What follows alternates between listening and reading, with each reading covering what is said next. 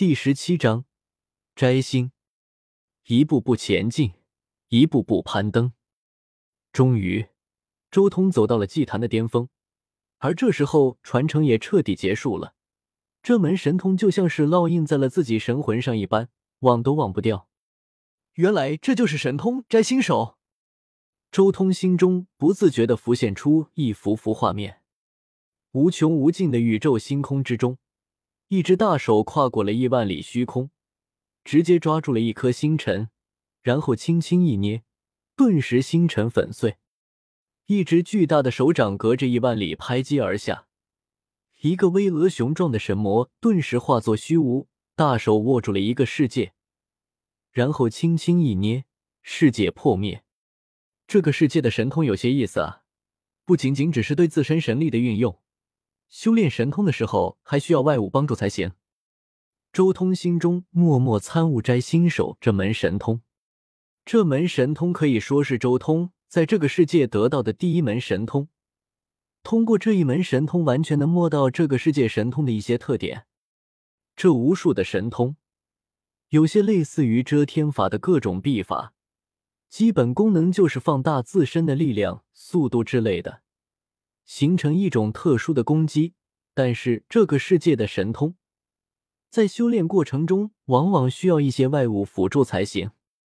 比如修炼摘星手就需要一些五行精华来辅助。从这一点来看，这种修炼体系倒更像是那种融冰炼体的修炼体系，熔炼外物来提升实力，但其本质却又与融冰炼体这一体系不同，是不同的东西。周通将目光看向了不远处的一个蒲团，这是三兽道人生前准备的东西，学了他的神通。就要拜师，周通也没有多想，直接拜师。而就在周通拜下的一瞬间，那祭坛顶端的远处出现了一个巍峨的身影，他足足有千丈之高，古铜色的皮肤显得强壮有力，身上仅穿着一身兽皮，令他显得更加彪悍而强大。他的外形和人类一模一样，最为特殊的是，他只有一只右手。这就是三兽道人的虚影。此刻，这个道人看向周通，道：“神通已授，当你渡天劫，成天神，方可算作我三兽道人之弟子。勿要懈怠，坠了我的威名。”话音刚落，三兽道人仅存的一只手臂微微抬起，指向周通。哗啦，顿时，黑白黄红青。五色光芒直接飞到了周通身边，随后三兽道人的虚影消失不见了，而周通也立即盘膝坐下，运转摘星手神通。三兽道人的五色光芒融入周通体内之后，立即被这一神通所消化，他的双手也立即散发出五彩光芒，五彩光芒一点点的融入到周通的双手上，最后他的双手竟然化作了一层混沌色。但很快，一切异象都消失了，他的双手又恢复了正常。原来如此，这就是摘星神文六转摘星的第一转已经大成了。周通双手用力一震，顿时掌心浮现出一副复杂无比的神文。这种神文就是摘星手的核心。每一门神通都需要漫长的岁月修行，摘星手这门神通也是如此，子府层次才能练成第一转。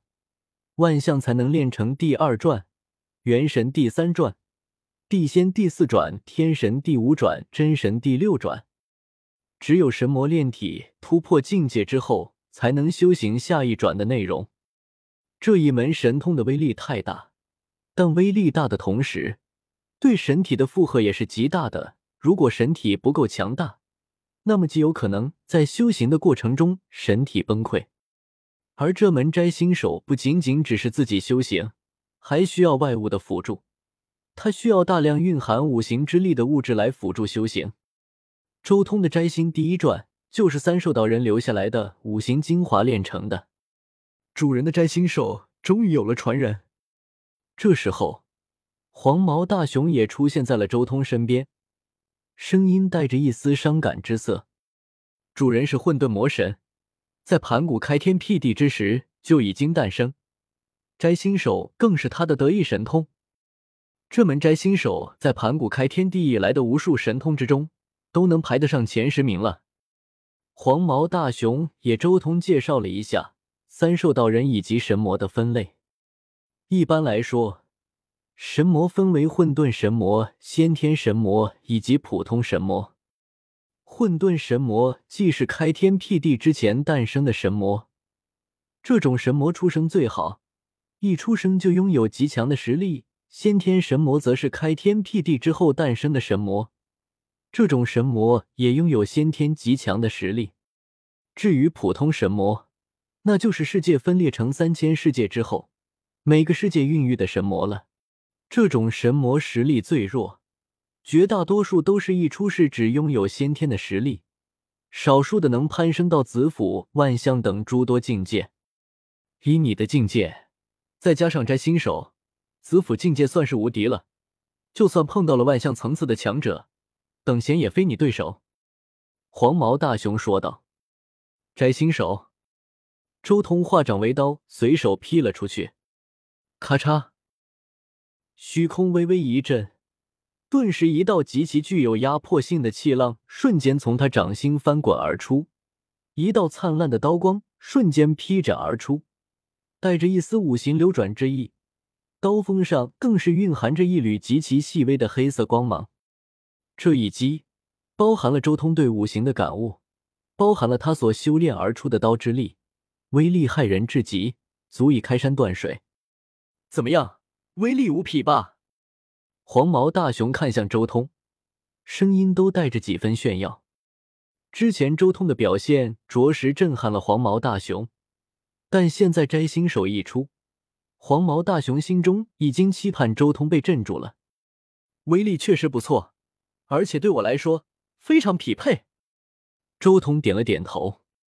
摘星手的核心在五行方面，就连修炼这一神通都需要五行精华的宝物，而周通要走的道路也确实是五行方面的路。从这一点来看，摘星手与周通的匹配程度非常高。不过他辅助即可，但终究不是我的道。周通随即又摇了摇头。不过，决心走火之道，摘星手却又有些不符合他的道路了。因为这一神通讲究的是五行平衡。哼，大言不惭！诸天神魔基本上只要听到摘星手的大名，都会惊惧。你却如此小视。黄毛大熊有些不满。周通笑道：“个人的缘法和道途各不相同，自然也决定了神通道法的主次关系。算了。”你只是一个洞府之灵，不多说了。